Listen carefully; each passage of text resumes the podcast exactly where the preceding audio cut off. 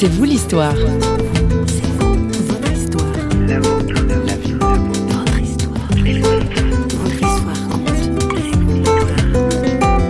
C'était une vraie lutte intérieure, c'était impressionnant. J'ai dit, ok, je suis prêt à tout donner. Donner ma vie aux médecins, aux chirurgiens, à mes amis, à Dieu. Je crois que j'étais guéri grâce à ses amis et grâce aux chirurgiens, aux, infirmières. Tout était une question de, de relation, de lien avec les uns et les autres. Bonjour, on dira que notre invitée ne l'a pas dans sa poche et pourtant elle a été atteinte par la maladie. C'est vous l'histoire reçoit aujourd'hui Éric Jaffrin, rescapé d'un cancer de la langue. Dans un livre intitulé Je ne suis pas malade, juste vulnérable un moment, il retrace son année de combat. Christine Raymond l'a rencontré.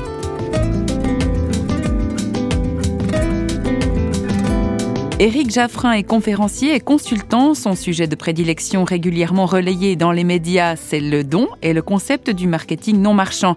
Du reste, il a en quelque sorte mis à l'épreuve ses théories en les appliquant à lui-même, particulièrement dans le domaine de la santé.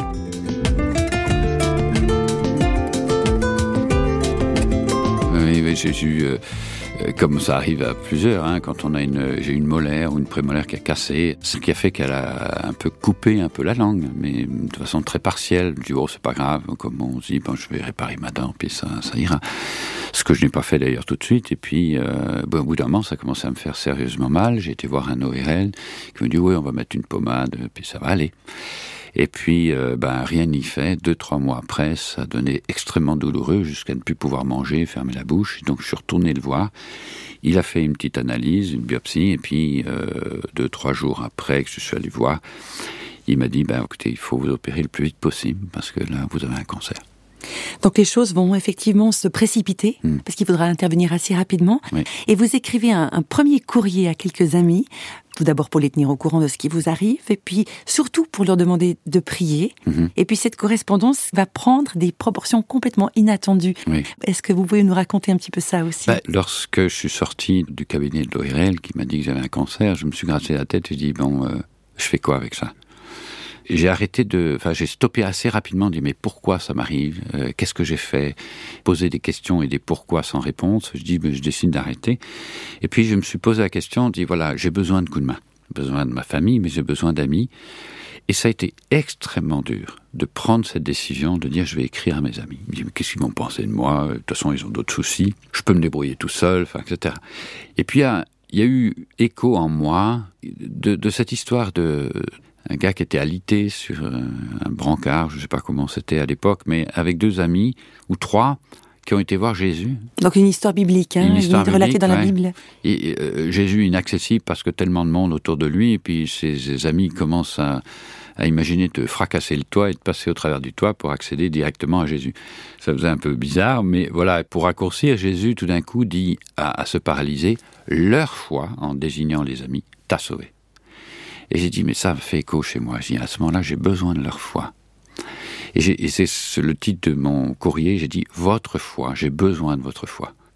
Et ça a été ma première démarche à commencer à écrire à une quarantaine de personnes à peu près. Et simplement, en fait, j'ai appris comme quelques amis qui transmettaient, donc j'envoyais ça par email, euh, transmettaient mes emails à droite, à gauche, donc ça se circule assez vite.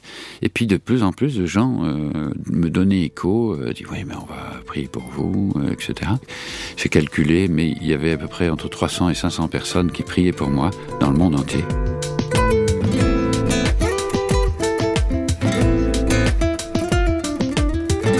Vous avez euh, une, question d'une infirmière, mais je crois que beaucoup de gens se posent aussi. Elle vous a dit, euh, en gros, euh, votre foi en Dieu, ben, c'est bien joli, mais ça vous a pas protégé du cancer. Comment est-ce qu'elle a résonné en vous, cette question? Oh ben... Alors d'abord, je lui ai dit, ça vous fait plaisir hein, de poser cette question, parce que c'est inévitable, ça. Et dit, vous croyez quoi? Que je suis victime d'un malheur et que j'ai été puni par Dieu Ben non. Et je vous donne un exemple. Imaginez que je creuse dans la terre, j'aime beaucoup le jardin, et je fais un trou, puis à un moment donné, parce que j'ai pas mis de gants, il y a un bout de verre qui me coupe le doigt. C'est de la faute de Dieu ou c'est de ma faute? Ben, elle me dit, je sais pas, c'est de votre faute. Ben oui, on pourrait, mais pas forcément. Je ne suis pas censé voir dans la terre un bout de verre. Donc j'ai pas fait attention. Qu'est-ce que je fais?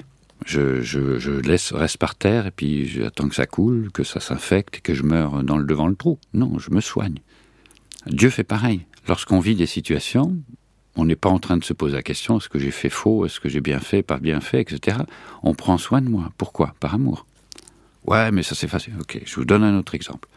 Vous avez probablement eu un petit enfant ou vu un de vos nièces euh, ou neveux faire du vélo. Et puis à un moment donné, vous enlevez les deux petits trous euh, qui, qui, servent à stabiliser le, vélo. Voilà.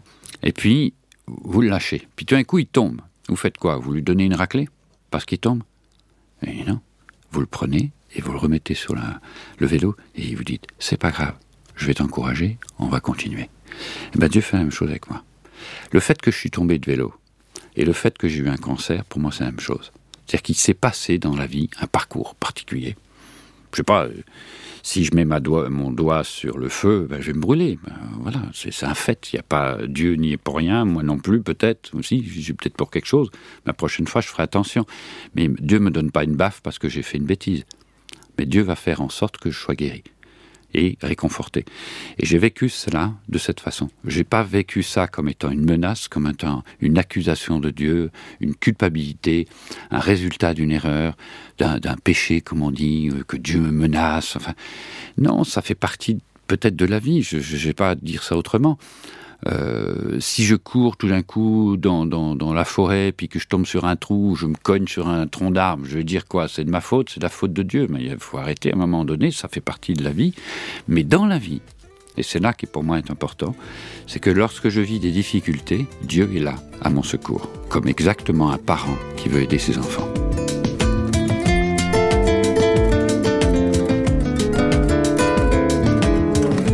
L'opération de la langue est une intervention délicate. Une greffe est nécessaire et surtout, Éric Jaffrin se retrouve privé de parole pendant plusieurs semaines. Pourtant, tout au long de cette épreuve, il est animé d'une solide envie de vivre. Sa volonté de guérir ne l'a-t-elle donc jamais lâché Non, elle m'a pas lâché parce qu'à un moment donné, j'ai été pris euh, devant un choix. C'est curieux comme ça. Euh, juste après l'opération, j'ai eu deux graves euh, crises et j'ai failli rester à mourir puisqu'il y a eu une hémorragie interne et puis après il y a eu un autre problème euh, au cou. Enfin bref, ma tête elle a doublé de volume. Enfin, il paraît que c'était pas beau à voir. Donc j'ai eu près de 26 heures d'anesthésie et que peu de jours après, et je sais plus trop quand d'ailleurs, j'avais l'impression d'être dans une scène, presque comme une scène de théâtre, un peu, de faire des choix. Et j'ai, je sais pas, je pense que je dormais, et c'était, j'avais le choix d'être en colère, d'en vouloir à tout le monde, ou de me laisser guérir, c'est-à-dire de m'abandonner. Et, et c'est terrible parce que s'abandonner quand on n'est pas bien, on a plutôt envie de faire le contraire, c'est-à-dire on a envie de s'accrocher et j'ai vraiment eu ce sentiment, sans vouloir être un mystique, hein, mais j'ai vraiment le sentiment que c'est comme si je parlais à Dieu ou que Dieu me disait Est-ce que tu es prêt à, tout te donner, même ta maladie, même ta faiblesse? Et quand on est faible, c'est justement, on a une réaction, c'est d'autodéfense et on se protège, hein, on, veut, se défendre, parce qu'on a peur, peur du vide. Ou est-ce que tu veux maîtriser ta propre vie? Et maîtriser ma propre vie, c'était de me mettre en colère, en vouloir à tout le monde, cogner les médecins, chirurgiens, enfin tout le monde, tout ce qui passait à moi, c'est de votre faute, de toute façon vous savez pas soigner, vous êtes nul, enfin ça. Ou de dire intérieurement, dit, je suis prêt à tout donner. Donner ma vie aux médecins, aux chirurgiens, à mes amis, à Dieu. Et, et c'était une vraie lutte intérieure, c'était impressionnant. Et puis j'ai dit, ok, je veux donner, parce que je sais que c'est là. Mais c'était comme un saut dans le vide. Et à un moment donné, presque une fraction de seconde, je dis, ça y est, je suis guéri. Je savais que c'était guéri.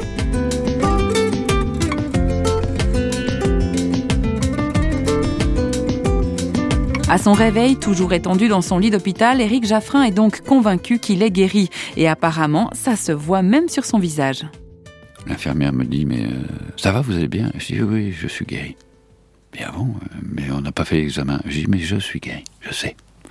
Et puis, euh, les chirurgiens sont venus, m'ont dit, monsieur, vous n'avez plus rien. Je dis, oui, je sais. Ah bon, on vous l'a dit? Non, non, oui, enfin oui, on me l'a dit, là-haut.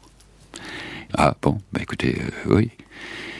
Et puis, euh, peu de temps après, j'étais toujours sur le lit, je ne parlais pas, parce que je m'exprimais en écrivant. Et puis, intérieurement, je ferme les yeux tout d'un coup, puis je dis Seigneur, comment, comment je peux te remercier? Alors je pense que je dormais. J'avais une, image devant moi, je voyais quelqu'un, un homme, en jean, chemise rouge, je pourrais le dessiner, qui avance devant moi, à 10 mètres devant moi, et puis il s'arrête tout d'un coup parce qu'il entend ma question Comment je peux te remercier? Il se retourne, et puis ce monsieur me fait un sourire, et me dit J'ai besoin juste de ton sourire. Sourire à la vie, sourire aux gens, sourire aux chirurgiens, sourire aux médecins. Et de dire que ce sourire m'a guéri, mais profondément. Et je crois que je dormais, puisque après, peu de temps après, j'avais les yeux ouverts et je pleurais. Puis l'infirmier dit, mais ça va, vous avez, pas, vous avez mal? Dites-moi vite quand vous avez mal. Non, non, c'est juste un sourire que j'ai fait. Il dit, à, qui? À Dieu. Ah, et à moi, vous le faites pas? Bah si, un sourire à vous aussi. Puis il est parti en souriant. Bah, c'est un peu comme ça que j'ai vécu cette guérison. Dans le sens où je crois que été guéri intérieurement, physiquement, grâce à ses amis et grâce aux chirurgiens, aux, infirmières, où, tout était une question de, de, relation, de lien avec les uns et les autres. Et ça, c'est un conseil que je donne. Lorsqu'on vit des épreuves, ne jamais couper le lien. Jamais. Ça, c'est, il faut jamais. Je n'ai pas arrêté d'être le qui je suis, pas parce que je suis malade. J'entendais deux médecins parler entre eux. Ouais, on va aller voir le cancer de la langue. Puis ils sont venus. Je dis, monsieur, je vous interdis de me parler comme ça. Je ne suis pas un cancéreux. Je suis Éric Jaffrin. Je suis malade juste un petit moment. Et après, je m'en vais. Et je n'ai pas voulu avoir un statut de malade mais un statut de quelqu'un qui a eu une infirmité, un handicap passager, mais je suis resté le qui je suis. Quelle que soit l'épreuve que j'ai, je reste qui je suis. Et ça, pour moi, ça a été important.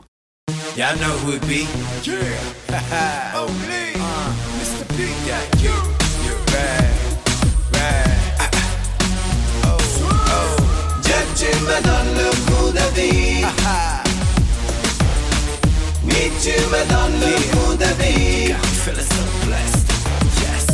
Tu es le soleil de mes jours les plus sombres.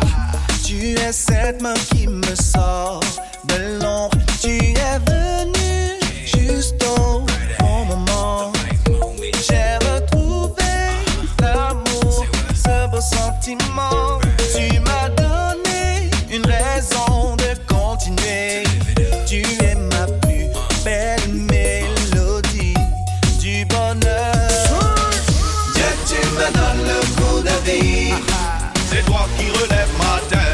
Tu me donnes le goût de vivre.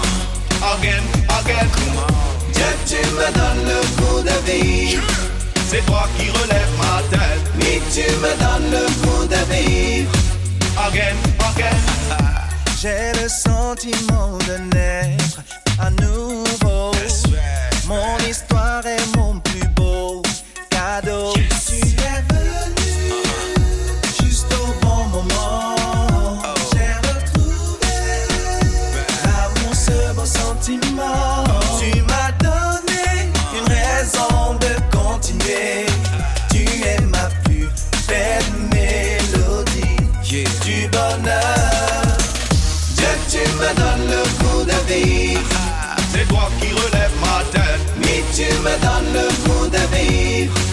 Again, again.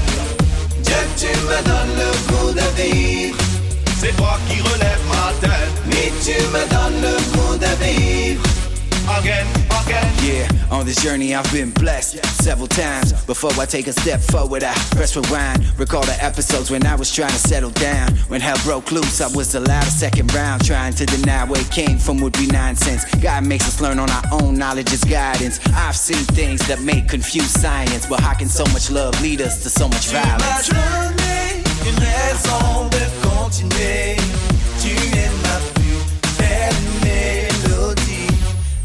C'est vous l'histoire se termine ici pour aujourd'hui. Merci à Éric Jaffrin pour son témoignage. Nous rappelons le titre de son livre Je ne suis pas malade, juste vulnérable un moment.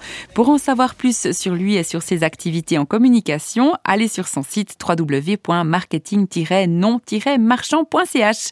Quant à nous, on se retrouve tout prochainement pour un prochain C'est vous l'histoire, une émission signée Radio Réveil. Bye bye.